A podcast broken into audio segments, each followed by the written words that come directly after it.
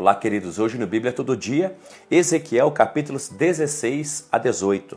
E no capítulo 16 vai falar sobre mais uma alegoria, a alegoria da esposa infiel. Qual é o contexto disso e essa alegoria?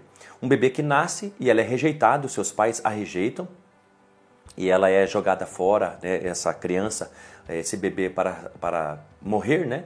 Mas de alguma forma alguém encontra e, e cuida desse bebê e esse bebê se transforma numa criança, numa adolescente, ao tal ponto que se transforma numa mulher na idade para ser amada. Verso número 8. Passando por ti, vi que já estavas na idade de amar. Então estendi minha capa sobre ti e cobri tua nudez. Fiz um juramento e firmei uma aliança contigo, diz o Senhor Deus, e tu passaste a me pertencer. Que alegoria é essa da é, esposa infiel? É, desde bebê essa pessoa foi rejeitada, mas de alguma forma Deus escolheu, cuidou. Essa menina né, cresceu, se transformou numa mulher na idade para ser amada e de alguma forma o esposo escolheu ela é, para ser sua esposa. Né? O homem escolhe então essa mulher na idade já adulta para ser sua esposa. Essa é a relação de Deus para com seu povo Israel. O que, que Deus está dizendo com tudo isso? Você desde bebê foi rejeitado. Deus estava dizendo: Olha, eu te tirei de uma situação de humilhação e te exaltei. Sabe como que eu te exaltei? Eu te tirei de uma situação de desprezo e te escolhi para ser minha esposa. Pensa nisso, Deus dizendo isso para Israel. Você é meu povo, você é minha esposa, você é alguém que eu fiz uma aliança e uma aliança eterna para sempre. É isso que está acontecendo com esse bebê que havia de, quando nasceu se foi rejeitado. É isso que aconteceu com Israel. Deus escolheu com esse povo e fez com, ali, com ele uma aliança eterna. Mas qual é a resposta então dessa esposa? Por que, que é uma alegoria de uma esposa infiel? Porque ela traiu, porque ela se prostituiu. Ela não compreendeu essa, essa estado de humilhação que tinha e da exaltação que recebeu por ser a esposa de Deus, né? o Israel, o filho de Deus e se prostituiu e o traiu. Como?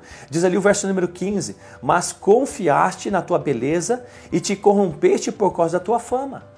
Olha que coisa mais preciosa que a gente não pode se corromper. Saiba que a fama pode nos corromper. Saiba que, esse, que essa, essa, essa fome para a gente ser elogiado, reconhecido, benquisto, é, celebridade, é, é, é, se sentir bem diante dos outros, fazer com que os outros nos vejam de uma forma agradável. Saiba que isso pode corromper o nosso coração e a nossa relação com Deus. Olha, uma outra coisa que a gente não pode depositar nossa esperança nem essa nossa confiança na tua beleza.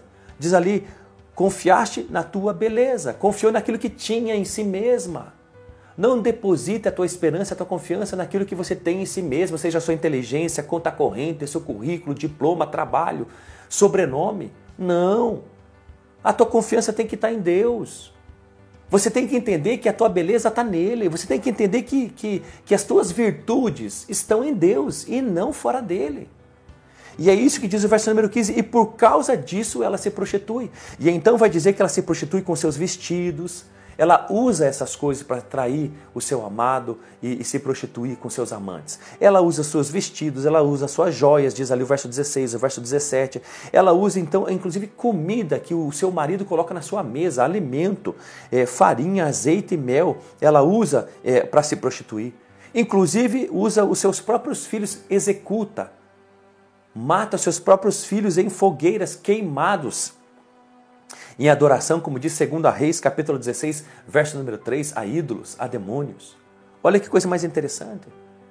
Ela usa vestidos, joias e, e, e comida, ela usa. Essa, essa esposa infiel, ela usa o que ela recebeu do esposo. Deus está dizendo que Israel usa aquilo que ele deu para Israel para se prostituir com seus amantes. Olha que coisa mais interessante. Deus diz que Israel usa as suas joias, que Deus deu de ouro e de prata para ficar bonita, para se aproximar dos seus amantes, para atraí-lo. As suas roupas. Você tem usado aquilo que Deus te deu para atraí-lo? Você tem usado o que Deus te deu para se prostituir? Você, como você tem usado a tua voz, os teus dons, a sua inteligência, a sua habilidade nas coisas, o seu dom de liderança? Você tem liderado para liderar pessoas para o bem, para, para os propósitos de Deus ou para o mal? Como que você tem usado aquilo que Deus tem lhe dado? Deus está dizendo aqui, desse verso 15 até o 22, que a sua noiva, a sua esposa infiel, usou aquilo que ele mesmo havia dado para atrair, para se prostituir. Isso levou, diz o verso número 22, à apostasia, ao afastamento de Deus, a negar a fé. Como que está a sua fé? A sua fé em Jesus Cristo você tem negado, você tem se afastado, você tem se esfriado espiritualmente. Volte para Jesus, se arrependa. Quebre seu coração, se humilhe diante dele. E sabe como que, que e sabe com quem que Israel se prostituiu, traiu a Deus? Diz ali no verso número 26 com os egípcios, diz ali o verso número 28 com os assírios, diz ali o verso número 29 com a Babilônia. Olha que interessante, Deus está dizendo que ela não tem, que não tem limite, que ela não se satisfaz, que essa esposa infiel, ela procura um após o outro, Egito, assírios, babilônicos, ela, ela não tem fim, ela não tem parada, ela, não, ela, ela, ela, ela, ela é assim. Como é você na sua intimidade, no seu secreto?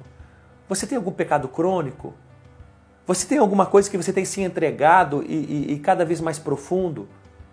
Ora é com, com o Egito, ora é com os assírios, ora é com a Babilônia. E qual é o problema com essa prostituição e, e, essa traição? Porque Israel se relacionava com os egípcios, com a Babilônia, com os assírios e trazia os seus costumes, que eram costumes pagãos, para a sua casa, sua família, sua, sua forma de pensar, sua vida, seu estilo de vida. Automaticamente se afastando, se esfriando da sua relação com Deus, o Todo-Poderoso, ao qual Deus tinha feito com eles uma aliança. Como está você? Como está a sua vida, seu estilo de vida, como é? Você tem prazer com o pecado? Você tem prazer com seus amantes? É, esse, esse, esse, esse ainda capítulo 16, no, no final do capítulo ainda, nesse capítulo 16, que é um capítulo extenso, Deus vai dizer que, que Israel inclusive tem prazer com esses amantes porque ele nem cobra. Uma prostituta que cobra pelo serviço, Deus está dizendo que, que as prostitutas cobram, e está dizendo que o meu povo Israel faz o que faz, me traz, se prostitui e nem cobrar cobra. Por que, que não cobra? O que, que Deus está dizendo com isso de cobrar ou não cobrar? É que tem que cobrar? Claro que não. Deus está dizendo que o seu povo tem prazer com isso que está fazendo, e por isso que não cobra. Deus tem prazer, aliás, o Deus está dizendo que Israel tem prazer com essa prostituição, com esses amantes, com, esses, com esse modo de com estilo de vida pagão do ímpio, de pessoas sem Deus. Olha que coisa mais terrível. Deus chega até a dizer ali no verso número 30 uma coisa preciosa que eu e você precisamos aprender. Diz o Senhor Deus: como é fraca a tua vontade. Olha o que Deus está dizendo acerca do seu povo, como é fraca a tua vontade. Há muitas pessoas que dizem que usam drogas, que, que são alcoólatras ou que são escravos do pecado por culpa do, de um, de outro, do pai, porque foi rejeitado, porque foi abandonado. Porque eu não consigo deixar esse vício, porque eu não consigo deixar de ver pornografia. Há tantas pessoas. Olha o que Deus está dizendo, como é fraca a tua vontade. Você tem condições de sair disso porque Deus te ama. Você tem que quebrantar o seu coração diante de Deus e voltar-se para Ele. E saiba de uma coisa: é Deus que vai te ajudar a sair disso, mas também depende do teu querer. A tua vontade não pode ser fraca. Já imaginou você chegar diante de uma prestação de conta diante de Deus no final de tudo e dizer e Deus diz, e você chegar para Deus, Deus, mas a minha vida foi assim, Deus te dizer, a tua vontade foi fraca demais. Você poderia ter vivido de uma forma extraordinária. Você poderia ter conquistado o que eu desejei e planejei antes da fundação do mundo. Você a tua vida não era aquilo que você viveu, mas porque a sua vontade, porque a sua vontade era fraca demais, você você se entregava aquilo. Saiba de uma coisa, você tem poder de sair é, da escravidão do pecado. Saiba de uma coisa, não importa quão terrível foi a tua vida, ela pode ser extraordinária em Jesus Cristo e tem como você sair de tudo isso. Queira. Se agarre em Deus e peça que Ele te ajude e Ele vai te ajudar e você vai sair disso em nome de Jesus. Eu profetizo isso sobre a tua vida em nome de Jesus Cristo. E então diz ali o verso número 42 do, capítulo 16: Assim a minha ira contra ti diminuirá quando que a ira de Deus vai, vai diminuir para aquele, para aquele, para o seu povo que ele quer disciplinar, castigar e corrigir? Quando ele está corrigindo, quando ele está disciplinando. Por que, que a ira de Deus vai, vai diminuir? Porque ele está abatendo, porque ele está castigando, porque ele está assolando, porque ele está disciplinando e corrigindo. Assim a minha ira contra ti diminuirá e o meu ciúme se afastará de ti. Também me aquietarei e não voltarei a ficar indignado. Por que, que essa ira de Deus vai, vai, ser, vai abaixar? Vai ser, porque vai disciplinar seu povo. E por causa da disciplina, do castigo, vai, vai a ira de Deus que foi provocada, vai ser, vai ser eliminada. E então diz ali no final ainda do capítulo 16, tal, tal mãe, tal mãe, tal filha, né? Tal pai, tal filho é um ditado nosso, aqui um ditado que havia em Israel, tal mãe, tal filha.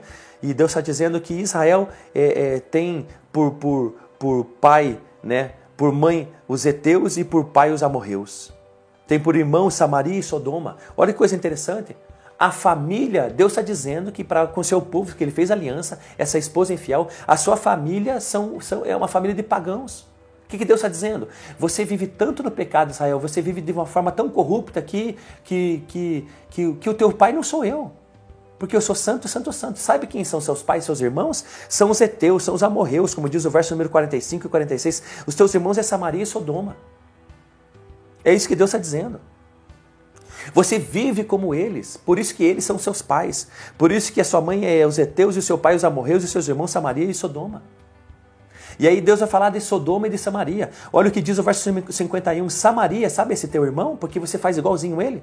Samaria não cometeu metade dos seus pecados. Olha o que Deus está dizendo sobre Israel, que Israel é muito pior. Israel, esse povo escolhido de Deus, que Deus fez aliança se revelou e se manifestou a ele é, vive o seu estilo de vida é muito pior do que aqueles que Deus nunca se manifestou. Ou, ou, melhor dizendo, que aquele que Deus não fez aliança, se é assim que eu posso dizer, porque se manifestou sim a humanidade de muitas formas. Mas Deus está dizendo que, que, que Israel é muito pior. Olha o que diz o verso número 49, e isso eu quero que você preste atenção. E essa foi a maldade de tua irmã, Sodoma.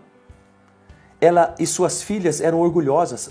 Deus olha, Deus está mostrando por que Sodoma foi destruída. Olha os pecados que chamam a atenção de Deus para que Deus destruísse Sodoma. E Deus está falando aqui um paralelo, uma relação que Sodoma é tua irmã Israel, porque você, você vive tudo isso, você é como eles. E olha os pecados que chamaram a atenção de Deus para a destruição de Sodoma. Esses foram os pecados: orgulho, glutonaria. Porque o versículo número 49 fala sobre a prosperidade do comer, da provisão do pão. Olha que coisa mais interessante. Vai falar de orgulho, vai falar de glutonaria, vai falar da abundância, diz o verso número 49, a abundância de ociosidade. O que, que é isso? Preguiça.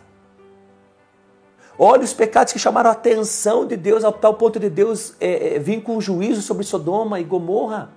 Orgulho, glutonaria, preguiça, falta de preocupação com os necessitados, com os pobres tinham a capacidade de ajudar aqueles que precisavam e os pobres, mas não ajudavam. Isso é injustiça. Olha que coisa. É isso que chamou. Talvez você fique pensando que Deus destruiu Sodoma por causa de homossexualismo, assassinato, roubo. Não. Está aqui na Bíblia. Deus dizendo quais eram os pecados que Deus abominava e trouxe destruição: glutonaria, orgulho, preguiça e injustiça. E ter como ajudar quem precisa, mas não faz, e ter como ajudar os pobres, mas não ajuda. Você entende? Talvez você esteja satisfeito e confortável e seguro porque você não não rouba, não mata. Saiba, saiba de uma coisa. Por muito menos do que matar e do que roubar, Deus executou Sodoma. Você precisa olhar para o teu coração. Você precisa olhar para aquilo que você tem cometido de pecados e precisa se arrepender enquanto há tempo. Enquanto há tempo. E, e, no final do verso número do capítulo 16, esse é um capítulo muito grande, né, gente? Uh, 59, mas há aqui uma pipita de ouro, mais uma, preciosa, que não pode passar em branco. 59 do capítulo 16. Pois assim diz o Senhor Deus: Eu te tratarei de acordo com o que fizeste, pois desprezaste o juramento quebrando a aliança. Deus está dizendo que, que, que o seu povo Israel quebrou a aliança, mas olha o que diz no próximo versículo: Mas eu me lembrarei da minha aliança que fiz contigo nos dias da tua juventude, e firmarei contigo uma aliança eterna. Você entende isso? No verso 59, Deus está dizendo: vocês quebraram a aliança comigo, mas eu não vou quebrar a minha aliança que eu fiz com vocês. Entenda quem é Deus. Por isso que digno do inferno serão todos aqueles que não quiserem Deus que voltarem as costas para Ele porque Ele é tão maravilhoso. Olhando esses capítulos e versículos, você dá, dá a sensação que, nossa, como Deus é, é severo. Não é. Ele é maravilhoso, mas ele vai disciplinar as pessoas. Ele vai disciplinar as pessoas de coração duro. Ele vai, ele vai. Ele vai, ele vai corrigir a, ele, a injustiça, ele vai vir com justiça sobre a terra. Ainda que você, talvez você tenha olhado para dentro do teu coração, puxa, eu sou esse como Israel, pior do que os ímpios que nunca conheceram a Deus e nunca leram a Bíblia. Talvez você quebrou alguma aliança com Deus, alguma promessa de Deus, saiba de uma coisa, se você quebrou, saiba Deus não vai quebrar com você. Deus tem uma promessa, uma aliança feita com você. Volte para Ele em nome de Jesus. É isso que está falando esses capítulos. Volte para Ele. E no capítulo número 17, uma outra alegoria sobre as duas águias e a videira. A primeira águia é Nabucodonosor, a Babilônia, a segunda águia é o Egito, e de alguma forma essa videira, de alguma forma Israel está fazendo alianças com, com o Egito para poder lutar contra a Babilônia, e Deus está dizendo: pare com isso. Pare de você depositar a tua esperança eh, e a tua confiança em, em relações internacionais. Não, isso não vai dar em nada. E por fim, no capítulo número 18, vai falar então sobre a responsabilidade pessoal. Diz ali o versículo número 2: Os pais, por acaso, né, os pais comeram uvas verdes e os dentes dos filhos é que ficarão embotados ou esverdeados? De forma nenhuma. É aquilo que também a gente estava comentando no vídeo passado, de forma nenhuma. Cada um vai ser responsável pela sua vida, pelos seus pecados. Não é porque o pai, o pecado dele tem consequência, mas não é porque ele pecou e eu vou ser condenado. Não, ele vai ter que prestar conta dos seus pecados, como eu vou ter que prestar conta dos meus, e os meus filhos vão ter que prestar conta dos seus pecados. Cada um vai ter que prestar conta dos seus próprios pecados, e Deus disse isso de forma muito clara no capítulo número 18, porque de alguma forma Israel estava tentando colocar a culpa da sua situação e dos seus pecados por causa dos seus ancestrais, e isso Deus estava dizendo: não vem com essa, não vem com essa. Cada um vai prestar conta da sua própria vida, cada um vai prestar conta dos seus próprios pecados. E o versículo número 4 é muito claro nisso: aquele que pecar é o que vai morrer. Então saiba de uma coisa: quem vai morrer? O que pecar. Mas, pastor, eu já pequei. Então volte para Cristo. O sangue dele para nos purificar, nos limpar de todo pecado e se liberte da escravidão do pecado e, vida, e viva uma nova vida em Jesus Cristo. E aí, uma outra pepita de ouro, queria dizer aqui no versículo número, número 23 do capítulo 18: Por acaso tem algum prazer na morte do ímpio? Por acaso não desejo que converta dos seus maus caminhos e viva? Olha o que Deus. Não está nem falando agora de Israel, está falando dos pagãos, de todos os povos, de toda a humanidade, do ímpio, daquele que nunca leu a Bíblia e o conhece, nunca entrou numa igreja. O ateu.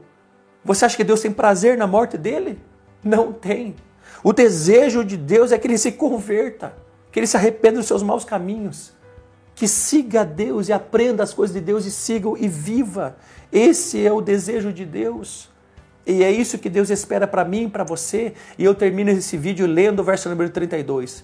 Porque não tenho, olha o que Deus diz, porque eu não tenho prazer na morte de ninguém, diz o Senhor Deus, convertei-vos e vivei. O que Deus está dizendo sobre a morte se todo mundo morre? Se é uma lei natural da vida, Deus está falando aqui sobre a morte eterna sobre o inferno. Deus não tem prazer nenhum com a morte eterna e, e com a morte espiritual e com o, o, o, destino de inferno para com as pessoas que lá forem. Deus não tem prazer nenhum nisso. Mas antes o desejo de Deus é convertei-vos e vivei. E isso somente em Jesus. Termine esse vídeo, vá buscar Deus e ore. E olhe para o teu coração e se humilhe diante de Deus, porque Ele vai olhar para você. Deus te abençoe.